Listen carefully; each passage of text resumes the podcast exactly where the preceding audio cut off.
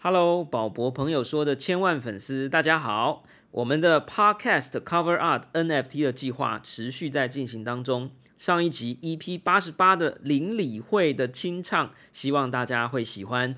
欢迎大家下载 Our Song O U R S O N G 的 App 上去看看宝博专属的 NFT 哦。同时，我也非常开心，也很荣幸的成为币安六月二十四号要上线的 NFT 平台全球前一百名 NFT 创作者。也欢迎大家在我们的描述栏位里头点击宝博的推荐链接，先到币安去注册好。购买 BNB 的币，还有 BUSD 的币，就可以预备好购买全球前百大的创作者，包含李玟、Coco、炎亚纶等知名的创作者、创作人的 NFT 哦。我们节目开始了，小暖，然后他就冲过来，然后就做了，然后他就跟我们讲一些，就是聊，然后说：“那你们做桌游啊？”然后他就我就说：“那做什么桌游？”他说做价值桌游，然 后我说啊什么桌游不是那种什么卡坦岛啊，什么骆驼大赛啊，哈那些就是，然后就说我们这个桌游是要教导大家价值与价格的差异，这样。我想说，我靠，这感觉是一个自杀突击队的感觉。科技创新娱乐，各种新奇有趣都在宝博朋友说。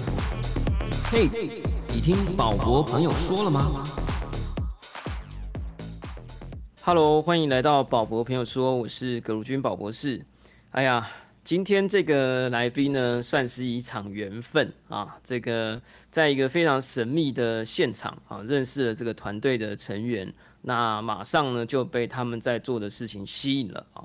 那实际上呢，我们今天要提的是一个桌游团队，而这个桌游团队呢，最新发行的桌游呢，也跟啊台湾创办的一个 NFT 的平台叫做 Lutex 合作，推出了桌游卡牌，也有 NFT 哈。呃，其实我们一直在讨论 NFT 区块链相关的应用，我相信很多人都能够有很多种不同的想象，比如说 NFT 跟实体世界啊，或者游戏当中的虚拟宝物啊，或者真实世界的游戏里面，如果能够做联动的话，是不是充满可能性？哎，是不是有点这个宝可梦 AR 跟这个 Reality RR 啊，Real Reality 之间这样一种联动的感觉啊？呃，有可能就可以让大家能够感受到这个虚拟宇宙啊 NFT 的世界呢，希望无穷。今天我们的来宾呢，正在做这样的尝试，让我们欢迎他群的创办人、游戏设计师林玉婷。嗨，大家好，我是玉婷。哎，你讲一下你这个游戏公司的名字好不好？这个有点难难拼呐。嗯，哦，这个名字其实最早是那个它的发想是来自于一个英文字，就是那个 touching 有没有？T O U C H I N G，就是那种触动人心那个 touching 那个英文的音音译。那时候想说，哦，用想做桌游嘛，想说能不能做种桌游是可以让人家有触摸的感觉，又可以让人家触动是内心的那种的的感觉的游戏。所以就从这音译出发去想说有没有什么中文很符合这个音译，然后就想想，哎，想要他群这两个中文字不错，原因是因为我们做游戏都跟公共议题有关，然后也希望说可以透过游戏让大家可以更多的换位思考跟同理心，所以觉得，哎，他群这个名字如果把它扩张一点叫什么，心中有他人的群体，类似这样子的名字，对，真的真的真的。对，然后说，哎，那他的名字不错，就是这样子而来的。这个公司真的蛮特别，跟大家分享一下我是怎么遇见他们啊。就是在某一个还没封城的时刻啊，我在一个饭店的这个算是 lunch 吧，好，刚好在那边，呃，跟呃两位朋友啊约了呃聊这个虚拟世界的话题啊。这朋友也是啊非常特别啊，是。一个我已经有点忘记名字，我就帮他隐姓埋名下。他跟他的女朋友哦，两个人都是 啊俊男美女、神仙眷侣哈。呃，在这个某一个与世隔绝的小岛啊生活啊，盖这个旅店。然后呢，在这几年当中救海龟，救了两千三百多只海龟啊。然后哦，就是整个非常小说式的一个故事。有机会我们会再请他来节目。哎，然后聊一聊啊，就有一个群主啊，然后就说有一个人就说啊，什么宝博在那边，然后还有一群这个虚拟世界的叛客，这样他就骑摩托车冲过来了啊，就是你们他群的那个呃行销负责吧，是不是？啊对对对，是是是对是，然后他就冲过来，然后就坐坐了，然后他就跟我们讲一些，就是聊，然后说：“哎，你们做桌游啊？”然后他就我就说：“那做什么桌游？”他说：“做价值桌游。”然后我说：“啊，什么桌游？不是那种什么卡坦岛啊，什么骆驼大赛啊，哈那些，就是，然后就说我们这个桌游是要教导大家价值与价格的差异，这样。我想说，我靠，这感觉是一个自杀突击队的感觉，呃。”然后呢，后来他就说，这个其实还不是这个团队第一次发桌游哈，之前还发过很多啊，有什么乌托邦赛局啊、光明城市啊、众生议会啊、雾中审判哦，一个比一个听起来更严肃了哈。所以玉婷是他群的创办人啊，中央大学物理系啊硕士毕业。我们等下再来介绍你的背景哈，你先跟我们讲一下你们这间公司过去。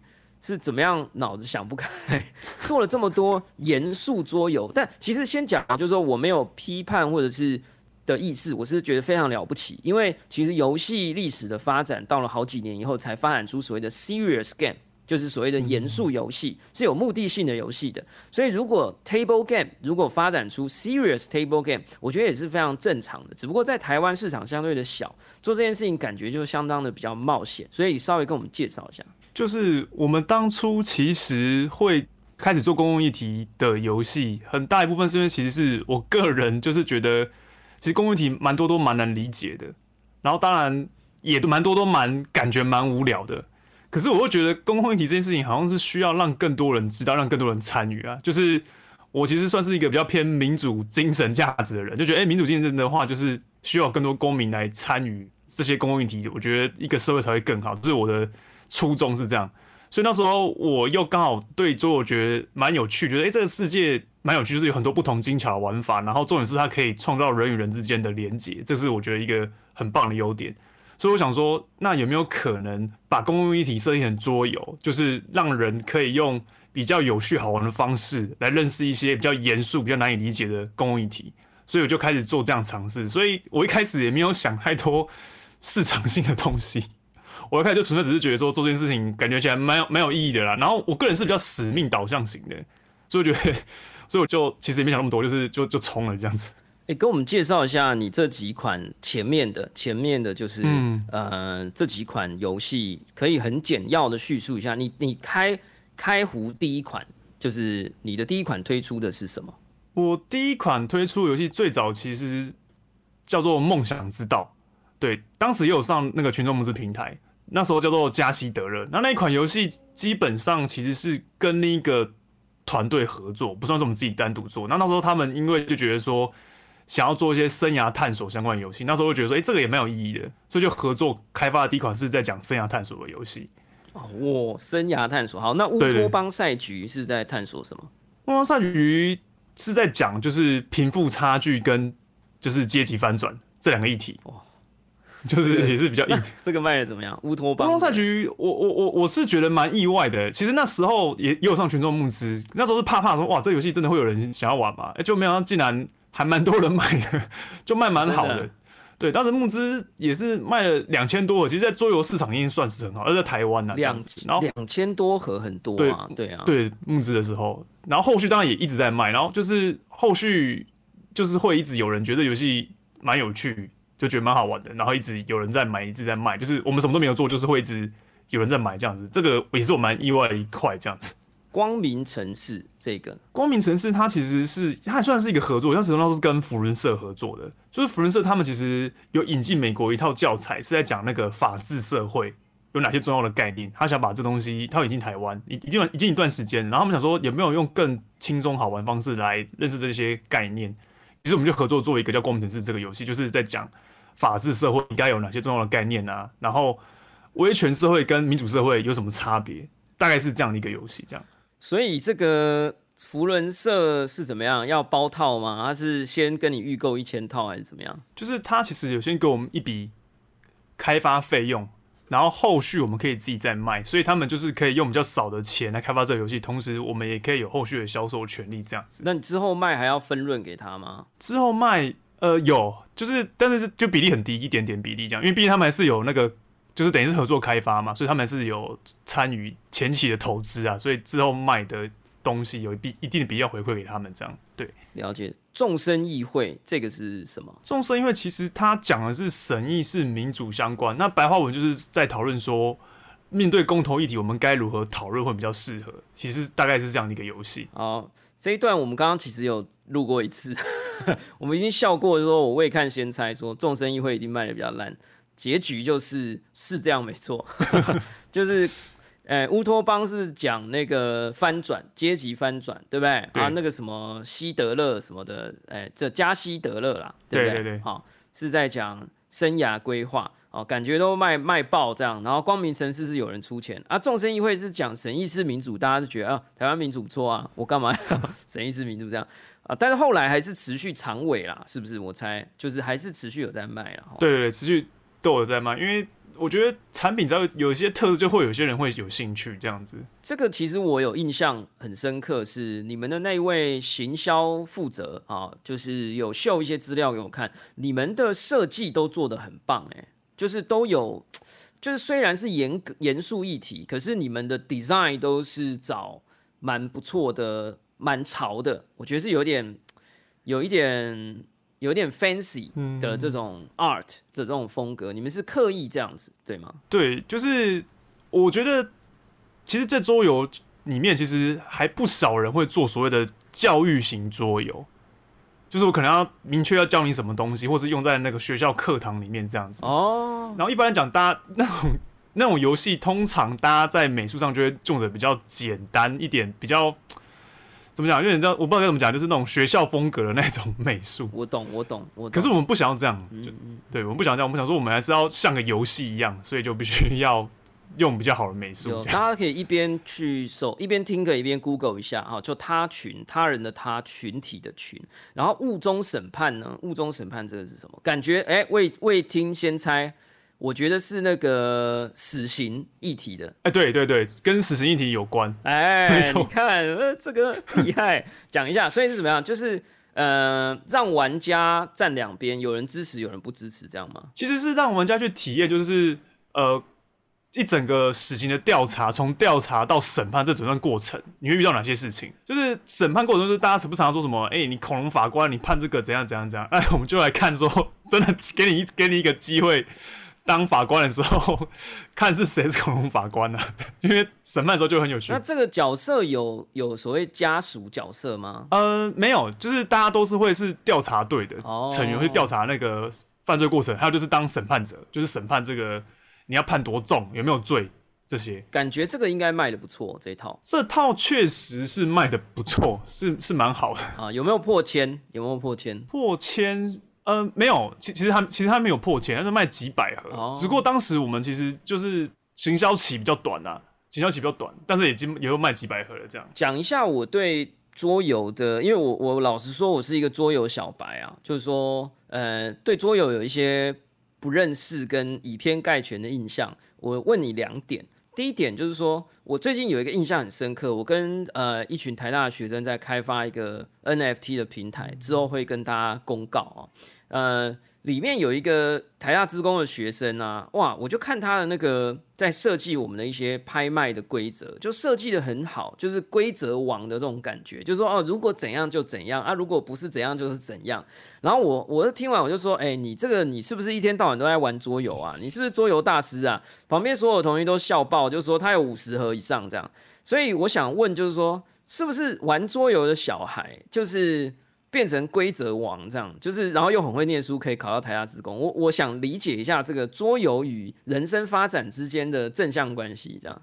其实我觉得真的是会有诶，因为其实我觉得桌游跟真实社会很像啊，就是一群人加一套规则。其实我们是这样，不管那规则是潜规则，或是法律规则，或是政策规则。例如说，现在那个疫苗嘛，大家就在定说哦，第几类。分好几类嘛，然后第一类是谁谁谁可以先优先施打这些顺序，其实都这些都算是规则了，我觉得。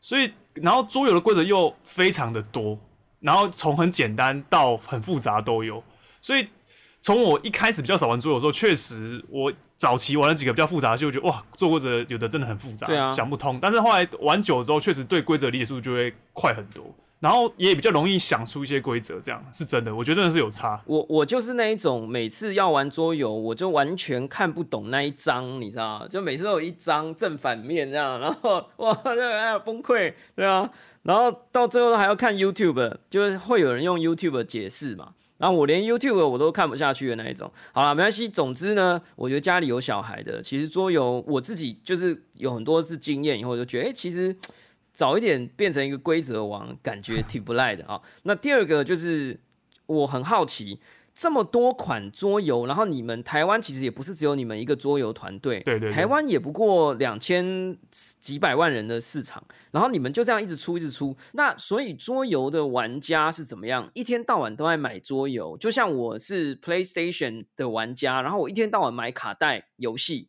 然后就是玩完了，然后就有一种收藏或纪念的感觉。因为我我们以前啊，可能还停留在就是说 table game 桌游，就是像扑克牌哦，我有一副牌一直放在家里，想玩的时候拿出来玩。可是现在 table game 是不是已经变成有点像游戏卡带？就是说我可以是宅男，我家里有一百套游戏，然后我可能某一套游戏可能玩五遍，然后我可能就会放很久，maybe 五年之后我再拿出来回味一下，是这个是这个生态吗？可不可以跟我们稍微讲一下？我觉得确实，大部分买桌游的人，除非是那种很特别、很方便携带，然后可以随时玩的游戏，然后小盒的，才有可能反复玩很多遍。通常游戏只要稍微那个大到一种程度的话，大部分可能就是玩几次就不会玩，就放在那边。啊，然后，除非另一种就是那种很很策略的游戏，然后很多人喜欢玩，他就一直重复玩。哦，我知道，因为以前的游戏像什么卡弹岛啊，什么，对不起，我也只知道这个，好像还有一些就是一两个这种，好像就是很隽永，对就是大家会哦什么什么，我不知道狼人杀还是对狼人杀是呃，或者是对大家就是好像哎、我们要来玩了这样，就是。可是后来我就发现，哎，怎么好像桌游已经变得还有另外一种，就是这种体验型的，就像我玩 PS Five 的游戏，就是哦，我体验完了，我其实也不一定会玩了啊、哦，那就是那是一个美好的体验，我就收藏。然后呢，像那个《太空战士七》，然后十五年以后再来一个 remake，这样类似这种感觉啊，是吧？哈，所以现在桌游已经变得有一点是这样了，两种。对对，没错没错没错。OK，好啊，所以听到这里呢，呃，我相信呃两件事啦，大家应该都非常的好奇。第一是那呃这个玉婷到底是谁，然后跟呃我们刚刚讲的这个价值桌游到底是什么？好，那一样呢，我们还是要来剖析一下玉婷到底是谁啊？中央大学物理系硕士毕业，我是真的都非常佩服物理系毕业的人。第一佩服是数学系的，因为数学系的人可以去念物理系，我以为啦。然后物理系的人又可以去练任何科系啊，因为这个万物皆物理嘛啊，然后这个物万万里皆数学啊，我就是这个感觉了哈。呃，可能也是个错觉啊。那你可以帮我们校正一下。然后呢，曾经在之前是呃专利商标联合事务所的专利工程师，对，然后呢，后来这是一三年的时候，然后一四年呢就做了桌游，然后呢后来就创立了这个他群。呃，稍微跟我们讲一下吧，你是怎么从这个物理系这样理论上应该要去造火箭呐、啊，哦，做 Tesla 啊，啊怎么怎么误入歧啊没有啦，就是怎么想的那么开？哈哈，哎，我们不要有这种，不要讲人家怎么做桌游想不开，怎么会想的这么开啊来做桌游？诶，其实当时念物理系、念研究所的时候就，啊，因为应该说我，我先说，我当时念物理系、念研究研究所，其实是有个目标，说真的是想当科学家啦，就是你讲的可能是去造火箭，或是说研究一些更深刻的物理之类，确实是当时是这个动机去念研究所的。但就是人生就是很奇妙嘛，你一念之后发现，哇塞，还念念真的没什么兴趣。对啊，呃念完之后就觉得嗯没兴趣哎，然后就好吧，那就是不要再做科学家的梦了。这个没兴趣总是总是总是要换条路嘛，不然太闷了这样。对，所以其实我先讲到我做做这第一份工作，其实那时候第一份工作我其实算是有点乱找啊。我就是上一零四嘛，人力银行就是查说，喂，物理系可以做什么工作啊？当时我有排除啊，我排除说去什么竹科啊、科学研究，我我先排除这些这些 工作。然后想说到底哪些工作找了？诶，台北市有一个叫做专利工程师的工作可以做，他就说要物理系这个资格。那我说我就去应征了，就这种就是这么的无脑的方式去应征，我也没有想太多，我说啊，反正我需要一份工作，然后我不知道干嘛，我就去应征啊，应征后来就上了，就然后可是上了做一做，就是一直在想东想西啊，就觉得好像不够有热情，对，就觉得说我想要做自己比较有热情的工作，所以我就是在那边思考，就下班可能找时间去。摸东摸西去做很多尝试，这样子。所以本来明明就是找一份工作，就做的像替代役这样。诶，有一点啦，有一点，有一点替代。好啦好啦，不要这样啦哈，这是大家好聚好散哈。那其实我就很好奇啊，那你是在念书之前就那个时候就已经一直在玩桌游吗？就是你的桌游龄桌龄是很长吗？这样子？其实桌游我一开始。不知道桌游，哎，我一开始不知道。我其实一开始对桌游是蛮负面印象的，有时候是不是都是很厮杀，就是那种一定要拼个你死我活那种游戏，就是比较比较竞技性很强。我一开始以为桌游都这种，就这种类型。那其实是我，呃，也还在念书啦，只是那时候念书快毕业的时候，有一个同学就是那时候召开什么同学会，然后那时候就说，哎，我们来玩，他就带我们去玩桌游，然后我就开始，哇，原来桌游有这么多种类型，我才大开眼说，哦，桌游原来不是只有。很竞技的，也有很多其他不同玩法的。从那时候我开始对桌游才有兴趣。可是其实我到毕业，我都没有再去特别玩桌游。我是工作之后开始在想说要找什么事情做的时候，才想说，哎，桌游好像蛮有趣的，就来玩玩看这样。哎，那你你做这么多教育型桌游，你是不是那种大学研究所的时候是那种特别有耐心可以去教别人做某一件事情的人？就是那种教学控。我有一些这种，像我，我不是教学控，但是我很喜欢把很酷炫的东西了解了以后跟别人讲，然后讲完一段时间我就腻了，这样我就会去再去学新的东西，然后再讲新的东西。但有一些人，我发现他是可以乐此不疲的讲，就是一样的东西，然后因为他很开心，这是一个很 fundamental 的东西，什么微积分啊，或者是演算法啊，像真的真的，我觉得真的有人是这样的，然后。对对，所以你是哪一种？你是那种以前干家教干十五年的这种，还是怎么样？其实我我其实教学没有太大的耐心，所以你其实就是有觉得有钱可以赚。没有没有，但是 但是我喜欢分享资讯，我觉得我跟你可能有有点类似，但是你当然是喜欢是找新的资讯分，可是我我是喜欢分享，我觉得哎这个东西蛮有价值的资讯，我喜欢分享资讯。啊！但我不会有耐心去教什么微积分，我是把他物理教到会这种东西。我应该是没什么耐心。就你不是那种系上大家说不会就去问那个学长，那个不是啦，对不对？哈，对对对，不会不会。好，那那所以就是说，呃，那你你是那种呃，就是会在，因为你你的这些议题都很严肃啊，在网络上哦，随便讲一下，不小心就吵起来了啊。我相信你下一款桌游可能跟疫苗有关。那哎，我靠，随便网络上讲两句就被人家出征，所以你是那种收集资讯，然后你会去网络上在这些议题上，什么死刑啊，什么翻转阶级，你是会跟人家比战的吗？我其实不太网络比战啊，原因是因为我觉得网络比战有点难沟通，因为大家可能还有情绪啊等等很多很多因素，让这个沟通没办法顺畅下去，所以我就。不太喜欢，但是也是因为这样子，所以我才想说用桌游，用一个比较我称之为比较温柔的方式，就玩游戏嘛。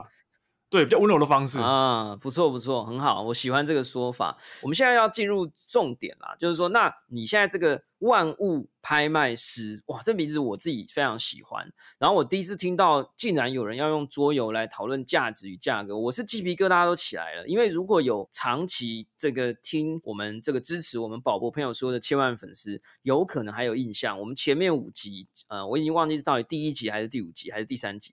我们就有找这个我的经济学家好朋友 Tom，那他那一集又跟我讲一件事，我印象非常深刻。他说在香港，他们是在中学的时候就要学经济学哦，而且中学经济学的第一课就叫做呃机会成本。然后呢，他说第一课就是要学会你今天坐在这个教室里，你的成本是什么。哦，听起来好像你的成本是，我就直接爆梗，大家也可以回去听。就是你的成本是，你以为你是成本是学费，你以为你的成本是时间，你以为你的成本是坐在这里屁股很痛，其实不只是这个，一个最大的成机会成本是你失去了你不坐在这里能做其他事情的这个成本。Oh my god！我第一次听到这个想法，我是鸡皮疙瘩都起来了。他说，所以也不是他说了，就我后来也就觉得说，哦，难怪香港人这么会做生意，因为他们那个 trade off 的观念会变得非常的深根蒂固。可是我觉得台湾，嘿，come on，就是我我觉得我已经四十岁了，OK，我今年再过哈，现在六月啊，我再过一个月我要四十岁了，我其实还对这些东西都还是就是。正在因为区块链，因为虚拟货币，我还正在认识它。这有可能我以前念书念的太差了，但是我其实有听到说有人愿意做一个桌游来让更多的人去重新思考价值与价格这件事情。它其实是一种 value and price 的之间的一个互动。呃，你跟我们介绍一下这个东西好不好？哦，就是其实当时在做这个游戏的时候，一个动机是说，就是不好大家有没有看过那个《绝命毒师》，就是里面有个化学家，就是。很会做 Breaking Bad，对，很会制毒。然后他为什么要制毒？是因为他就是制毒钱赚比较多嘛。可是其实我们大家都会觉得说，啊，制毒钱赚的多，可是它价值不会远远不离化，远远远远不如化学老师所带来的贡献这些东西。那我就发现说，哎，其实很有趣，就是世界上好像蛮多东西都是这样，就是你价格很高，但你未必价值是一样高的这件事情。所以我们就在思考说，有没有可能？来做这样子的一个游戏的讨论，这样子，这是我们当时的起心动念，所以我们就想说，如果做个游戏，里面什么东西都可以来卖，什么投票权、碳权，有的没东西都可以变成一个东西可以来卖的时候，我们大家会不会对所有事情都去反思它的价值？对，今天去思考说，它在真实社会中价格是什么？这样子。哎，那你你是不是要阅读很多的东西呀？因为呃，比如说，我觉得我就很快速的想到两点，第一点是。呃，我在一段时间之前呢，对投票就是 voting system 这件事情很有兴趣。我后来就发现，其实数学家早就证明，我们现代的民主投票机制是有偏误的。嗯，就是你很容易，因为你的投票成本很低，所以你很容易被影响。然后就有人证明说，如果投一票是要花钱的，有花钱的投票，就是有代价的投票，是最有意义的投票。哦，因为大家就是你，甚至你如果投错。市长这个人做的很烂，他被关起来了，你还要扣钱哇！大家嘛疯狂做功课这样，然后这第一个就是说 voting 的这个呃，就是说就是你刚刚讲到投票权可以卖这件事情就很有趣哈。那第二个是说，呃，我就想到，因为我之前在做这个呃区块链的研究。我就问我的学生，我们就在彼此在讨论。我说：“哎，为什么 Crypto Kitty 就是 NFT 的一个元祖级的平台，它卖那个加密猫的 NFT 哈，它只标以太币的价格，比如说零点一以太或零点二以太，它不挂号写说等于五百美金这样。然后就觉得，哎，奇怪，有写跟没写会不会影响到人的购买欲望？它数字很低，零点一，它是不是想让人家觉得这个东西很便宜？我后来就发现。”经行为经济学里面或经济学里面确实有这个所谓的认知行为的所谓的价格偏误，就说你有一个围巾九十九美金跟三千块台币，你会觉得九十九美金比较便宜。OK，那我我现在这个搞笑就是我朋友之前就说哇，觉得一台 Tesla 一百五十万很贵，可是觉得是三十颗比特币啊，不对，十颗比特币就觉得好像很便宜的。你知道，就是，可是明明就是一样的东西，所以我觉得，我我想要好奇，就是说，所以你这一次的这个桌游，你是想要让大家，你能不能举一个什么例子，就是说，哦，玩完的人可能会哇，哦就是说什么，还是说你里面会有一个什么 example？对，否则我很难想象你要怎么用一个桌游去让人去，除了你刚刚讲说万物都可以卖，它是一个模拟，对，可不可以让我们再再再深入了解一点？呃，其实我们我们这个游戏倒是没有办法，就是到。那个所谓的行为经济学，那个、那个、那个、那个，刚刚讲那个程度，但是比较大的是说，你可以对一些东西的价值排序，你会更明确出来。就例如说，我自己最大的惊讶是说，我们里面有东西叫做卖，就是科学知识这件事情。那时候是我主持带大家玩，那我想说，科学知识东西应该大家心目中还好吧，不会排很前面。虽然说我是念物理系，然后就发现，哎，奇怪，就。没想到不分文组理组，课时都排很前面的，我就很惊讶，说哇塞，这个科知原来在大家心目中价值这么高。然后那时候就问问大家说，为什么觉得科价值这么高？就是我觉得有些讨论，然后但是都是让我觉得蛮惊讶。就是我觉得很大一点是说，你可以从中去认识自己心目中不同东西对你的价值。第二个是说，你可以在跟一群不同人玩的时候，你会发现说，原来我们这一群人对不同东西的价值是怎么去看。就是也是知道别人看东西的价值，我觉得这些都蛮有趣的。这样，哎，我这不是批评，但是我又讨论啊，就是说，可是你知道，常常啊，在这种群体啊，你公司要他群，你应该很知道群体效应，就是说有些公司在办那种，呃，就是产品的焦点团体讨论。对，你知道大家常常在团体面前表现出来是一回事啊，说啊这个东西对我太便宜了。呃，但实际上你真的给他付钱说，哦，他没有，可不可以打八折？就是会不会其实大家就是装给人家看，说哦，我觉得科学知识很重要，这样子，就是会不会有这个效效应啊？啊？哦，这个这个地方很有趣，是我们的游戏玩法中让这个效应降到最低，因为我们在评价的时候是隐藏，就是会给你一张那个隐藏的卡片，所以你你把那个分数。放出去的时候是大家是看不到的哦，而且你也不知道别人给什么给多少分数，就是那那个那个游戏过程中有这个有这个环节，所以基本上你在不知道别人给多少分数情况之下，你要自己给一个分数哦，所以基本上你可以会比较有安全感，不会说哎大家都说哎这个是十分，然后你就说好吧，那我要给个十分啊，给个高分这样，这个会降低。厉害厉害，果然是设计师哈。那先讲就是说，所以我后来很惊讶这个议题，很很很感动之外呢，然后又发现说你们竟然也有在考。考量说，呃，把这一次的所谓的卡牌的这个游戏里面的某一些 item 要上链，对啊，这个先跟我们讲一下，说你们的这个除了啊，我们先讲啊，就是说，先我们先忘记 NFT，先讲除了主题游戏之外。有没有一些什么吸引人的 feature？比如说哦，名设插画设计师啊什么？然后我们等下再来讲 NFT，好不好？你那么还有没有一些其他什么精美卡牌啊，什么什么纪念包装啊？有吗？你们就有没有一些其他就是？再给他加码一下的东西。哎，老实说，这个游戏比较特别，就是应该是 NFT 纪念卡牌哦。其他东西的话，就是依照我们过去的品质啊，就是我们一样，就是印刷加工上都会尽量是做比较好的印刷加工，好吧？用比较好的纸牌这些东西。OK。然后插画家的话，这么插画家他还还还不是很有名，但是我们蛮看好他的。这是插画家还不是，但是我们蛮看好，我们觉得作画还不错。长期投资，那那就来讲一下 NFT 吧。你这个。呃，NFT 跟你们这个桌游之间是怎么样进行一个配合销售，或者是它有用途吗？这样子？其实 NFT 在我们这次的游戏里面，它比较是纪念性价值比较高，但是呢，我们其实还是有融入一些玩法，是可以把这 NFT 放进去玩的。就是游戏过程中，可以你就是你可以把这张牌秀出来说，哦，我要买这个牌买皮，就是你那个 NFT 卡牌，用手机这样子去。加入游戏来玩是有这样的一个环节，但其实主要还是以纪念价性价值比较高这样子。哎，可我我我懂我懂纪念性价值，因为我就在玩这个，就是哎广告一下啊，宝博朋友说啊，纪念 NFT 在商岸啊，不是在商岸啊，在 Our Song 上面有发行啊。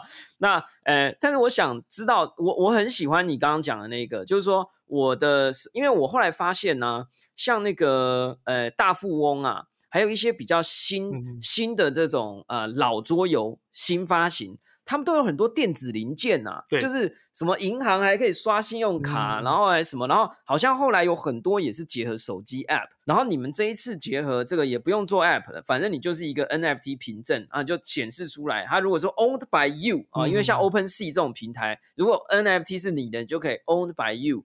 然后这样秀在，所以是会有什么秘密秘密大招是藏在 NFT 上面，是不是？可以现在可以讲了吗？你们你们 NFT 销售的策略，比如说会有几张，然后价格带会是什么，然后是在什么链上面，能不能再稍微讲一点细节？我们现在 NFT 我们现在的发行方式就是说，我们我们会总会会发行一千张，但是只有八百张是会透过销售卖出去，但是那销售方式其实是有点像是。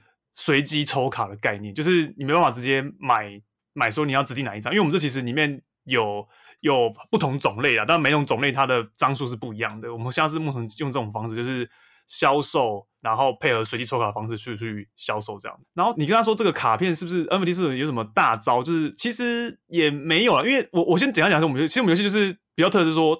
里面有很多拍卖品，就是你会拿一个什么投票权拿出来卖，这样子，你要介绍它，然后说这个诶投票权多有价值啊，开始跟大家讲，然后吸引大家给你高的价值的分数，这样子。那其实对我们来说，就是 NFT 卡牌其实就是一个有点像是虚拟卡牌，就是一样。有些如果中可能你抽张卡牌就说 NFT，你就可以把你的手机秀出来说，哦，我这个我用我的我这张我是我卖的是这个 NFT 上面这个东西，然后可以用你自己，你可以自己随便去讲说，你看这张图，你可以说出任何你觉得它是什么。然后它有什么价值，方式去跟大家拍卖这样子。好，OK，两个问题，两个问题。第一个问题是，所以会有一些卡牌是只有 NFT 有，实体卡没有的吗？对对对对，而且我们实体卡其实是没有插画的，NFT 它基本上就是插画方式呈现，哦，就差蛮大。OK，实体卡就写说投票权，哦，那不一样是说投票权就很具体嘛。可是我插我画一个什么东西，其实你是有很多呃想象力空间的。OK 例如说我画一只猫，你可以说它是什么猫都可以啊，就举、举例啊。啊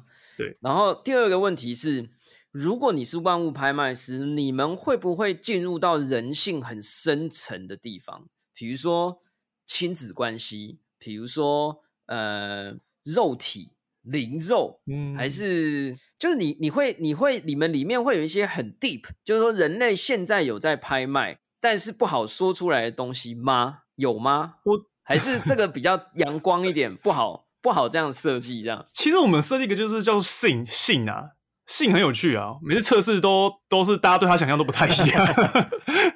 就你看到现，大家讲不一样啊。像我有一次有个朋友就说什么哇性，就说这是一个处女的什么什么初夜，他在讲这个东西。啊那有人就讲的很很那个大道，就是很正义凛然，就说这个我卖的性是一个繁殖，啊，没有性我们有繁殖，哦，就是大家会讲很多不一样，同一个词大家会讲出很多不一样的那个描述，哎对，但是蛮有趣的。这个很有趣。那有女生讲的很直白啊，嗯有女生觉得性很重要，那个会 会怎样？有女生就是，她就呃，反正就是比较十八禁的东西。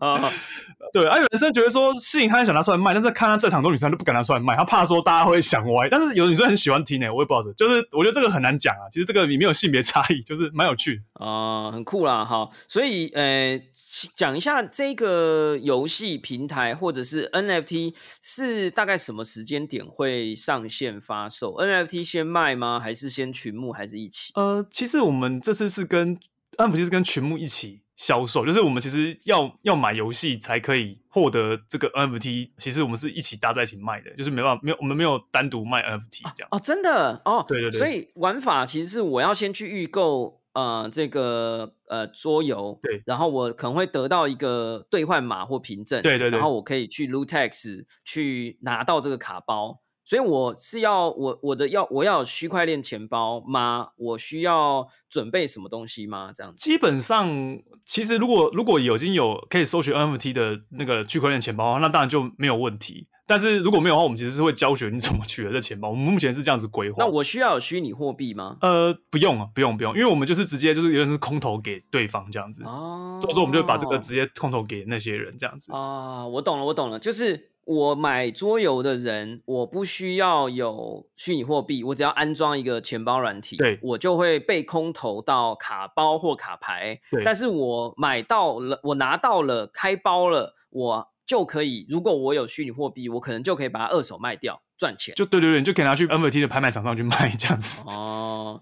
好啊，这个时间有限啦，我想要请教几个最后的几个问题哈、哦，就是说第一个是你自己有虚拟货币或有 NFT 吗？还是你其实也算是个局外人？你是在这一次的过程里面来做一点尝试？其实我当时会想要 NFT 这件事情，就就是因为我四月份的时候开始买虚拟货币，我在买，所以我那时候买的时候，然后因为我有个朋友，他有一天他其实我是受一个朋友影响啊，他一开始就有在买，然后去年就在买，然后我是今年才开始在买。然后他我在买虚拟货币，他说他在买 NFT 耶，哦哇！然后就他就反正他就是很很深入就对，然后就跟我说，诶，可以买一些 NFT 什么的没的。我那时候说，诶 n f t 是什么东西？我更不知道什么东西。我可是我那时候已经开始在买虚拟货币，然后我就想说研究一下 NFT，我就研究一下，哇，不得了，这个蛮有趣的，然后跟我们的游戏背景有些相关性。我想说，诶，那我们可不可以自己发行 NFT？但是我自己本人是没有买过 NFT 啊，不过我有收过人家送过我 NFT 是有，哦，就是送回我的这样子。哎，呃，四月份开始买虚拟货币有点衰啊，对 对，现在是是应该是一个折半的感觉，对对但没关对系啊，这个人生就是要经历这个哦，把它当成一个桌游，好不好？现在 还在刚开始哦，但你的朋友既然这么先进，想必也可能是我的听众了。啊，Hello，这个玉婷的朋友你好啊，好啦，这个。呃，很有趣啊！我觉得其实为什么我觉得你们做这个游戏很很有意思，然后也希望可以介绍给听众朋友的原因是，其实区块链从我二零一四年回到台湾，然后在推广的时候，就有很多人都会问很多的问题，说哎这个东西为什么价值啊？这个东西为什么会值得这么贵啊？其实我我特别喜欢区块链，也有一个原因是它在挑战我们对于价值跟价格的认知。嗯而很多时候，我发现我们的认知、跟我们的知识、跟我们的思维，是受到了这个社会给我们的一套，有点像是一个 I don't know，就是一个 Windows 九八预设软体。嗯那你就一直没按 update，你懂吗？对对 对这种感觉。那我觉得区块链它不是说他要在里面赚钱，而是说我借由参与这个市场，我希望能够更新我的思维。也许更嗯新完了，发现哎怎么跑起来还是一样，啊哦，it's fine。但是我发现我常常在进入这个世界以后，我得到最多的啊，当然也是有有一些收益啦哈。但是我觉得我得到最多的是我很多思维被打开了，被更新了，我开始去问很多的问题。那我觉得 NFT 也是一样，就是说，嗯呃，NFT 你说五千天这个一个 JPG 档可以卖到六千九百万美金。啊，昨天我们录音，今天时间录音时间是六月十一号，昨天六月十号，呃，这个 Crypto Punks 有一张呃外星人戴口罩的版本，二十四 pixel 乘以二十四 pixel，卖出一千万美金，拍卖在苏富比的这个现场拍卖，两分钟内结标，从一百九十万美金跳一千万美金结标，那你就会去问很多说。Oh my God, what's 对不对？就是你就会觉得说，那到底是发生什么事了？那你就会促使你去思考，我们现在赚了一辈子的钱，我都赚不到一千万，为什么有人要花一千万美金去买一个二十四乘二十四 pixel？以前我们都觉得这件事情跟我们没有关系，因为那是什么毕卡索名画，那是莫内名画，我们觉得我们一辈子都没有办法去买到这些名画。但是三年前，二零一七年，OK，四年前，二零一七年，Crypto Punks 的这个这个创作者 Matt and John 刚画出一万只 Crypto Punks 的时候，他们发现没有人要，所以他们用送的，OK，他们用送的，所以当时你如果被送到的，你这可能是一百万美金到一千万美金之间，所以你会发现这些东西就开始冲击，你就会开始去希望能够理解，在这四年之间，从零元到一千万美金的这个价值是怎么被堆叠起来的？它是泡沫吗？它有什么样的条件？所以呃，虽然讲起来我们又突然要严肃起来啊，但是呃，我又激动起来啊，但是呃，我其实是觉得很开心哦，台湾有这样的一个桌游团队啊，借由这样的体验，我相信这可能不会是我们的全部，但是我觉得借由这个桌游的过程，说不定我们能够有一个开始，能够有一个开始去思考说价值、价钱与价格之间，在我自己的心里是什么样的一个结构。那我觉得这件事情是非常棒的。好，最后我其实就是呃，也是一个私心啦，就是说现在二零二一年哈六月十一号，呃，我在学校工作啊，我们的这个整个学期的后半段都是呃居家的。美国从六月十五号开始，San Francisco 跟很多全国各大城市会开开放了啊，就不再封城了。那台湾呢，是从可能六月初啊开始封，也不能讲封城，就是说尽量不要出门到月底。我好奇想要问，就是说在这个时间点哈、你觉得桌游的这个市场，或者你们这一款桌游，会因为或者是在过去的这一两个月，你觉得桌游的市场会因为疫情是变好还是变坏？这个有关联吗？能不能跟我们分享一下你自己觉得这个这个桌游市场跟这个呃，像像我自己就觉得虚拟议题、虚拟产业，比如说我们也许有一集我们也会聊这个 Gather Town 哈，就是这种虚拟群聚的平台。那我想要知道，就是像桌游，它是一个实体群聚才能玩的东西，哎、嗯是吗？就是能不能对对跟我们讲一下疫情跟桌游这个市场？我自己的观察，我自己觉得桌游真的是只有你卖亲子桌游，在疫情下会比较有利，因为小孩子都在家里，有没有？那、爸妈其实有的时候也不知道，就是跟小孩相处时间变多很多，那他们可能就会觉得说，买一些亲子桌游来玩的话，会蛮适合的。可是我觉得一般那种比较大朋友在玩的桌游的话，我觉得是稍微不利一点。原因是因为 就没办法聚会啊，就是没办法跟朋友聚会。我是觉得稍微不利，但是我觉得亲子桌，我觉得是蛮看好它的那个发展的。我觉得它是应该是会更多有机会去去被购买来玩这样。我觉得它会一波一波买气这样子。但是大朋友做，我觉得就比较难 啊。我觉得价值与价格是不分亲子也不分朋友啦。我认为这个议题呢，应该是都非常适合各种情境之下啊。如果你是居家啊闷得慌了啊，在虚拟世界里神游一下啊，这个应该是一个很棒的议题。呃，最后这最后啊，你觉得？这个桌游跟虚拟的这种 NFT 啦，你们应该算是台湾的第一个做这件事情的人吗？然后国外有没有类似这种 table game 跟这个 cryptocurrency 或者跟 NFT，呃，有没有一些案例？国外的话，其实我是有看过有人直接拿区块链这个主题做桌游，是真的有。但是它其实是，但是它其实当然它没有真的是应用 NFT。的真正的技术有用到，它没有，就是直接就是呃，直接拿这个主题当主游在设计，然后已经算是已经出版了，对，已经有已经有出版，就是你可以玩这个游戏来感受这个虚拟货币的市场啊等等之类的东西。然后国内的话，我确实是桌游是没有听过哪个团队有用 NFT 进来的，是倒是真的是没有，我真是没有听过。所以你们现在这一盒，哎，你我刚刚有点忘记，你说大概几月的时候发行？我们预计是九月的时候发行出去，九月的时候。然后呃，一盒是。多少钱？呃，一盒是一一八零，一一八零，一一八零。对，预计啦，预计。当然，当然有可能到时候会有一些。所以，现在我们这个这个桌游的价值绝对超过这个啊，但我们还是要 准备一点现金来购买了哈。那所以一一八零的版本就有附 NFT 吗？哎，其实没有，NFT 其实要另外购买。哦，你说要加购啦，就是那个要加购预约的时候要加购啦。但是你就是不用不用有虚拟货币，那结账的时候，那我要买 NFT 的那个 pack，它是一包要加多少钱？我们现在是一张卡三百五十块，就是我们现在其实其实我们现在有在群目，就是是九百九十块一盒，有一盒游戏。然后如果你要再加一张。NFT 卡片就抽卡机会的话，是加三百五十块。已经可以买了吗？现在哦，现在你可以买，现在现在你可以买，对对对，已经有一有些已经有开始有些人买这样子。早讲嘛，那我们等下就来买一下。所以是 到几号？你们群募到几号？七月二十八号晚上这样子。你知道七月二十八号是一个什么日子吗？就是我的生日。真假的？好了好了好了，开玩笑开玩笑，这个没没意义没意义啊！这个东西没既没有价值也没有价格，好不好？OK，好了。所以很开心，呃，有机会可以来这个跟你聊聊哦。那这个 table game 呢，一直是我非常好奇，但是没有太多的机会去了解。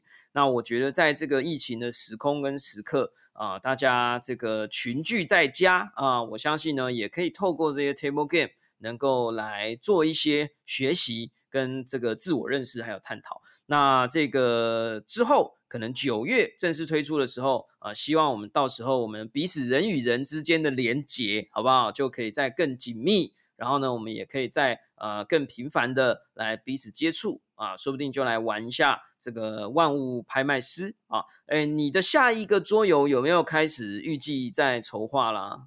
这个就是有在想一些灵感啦，确实像是你刚才讲疫苗，我就是想说能不能做个关于防疫医师的桌游。哎，真的，我真的是，我真的想过这个，想过半年了啦，这个是去年就开始想 防疫意识。对，我觉得这个做这个生物跟病毒还有疫苗的议题，感觉应该是不错啊。那就是会有一点时间性，对，那就大家可以敬请期待啊。如果对他群这个团体还有对这个桌游有兴趣的。呃，欢迎大家追踪他群的 IG 吗？还是 Facebook？可以追踪那个 Facebook，就搜寻他群就可以找得到这样子。好，那这个感谢大家啊，希望大家可以从今天的这个对谈的过程里面啊，看到其实台湾的啊这个呃设计团队还有游戏团队啊，其实也是试着用他们自己的力量啊来做很多不同的实验。然后呢，也借由很多不同的题材主题，希望能够让大家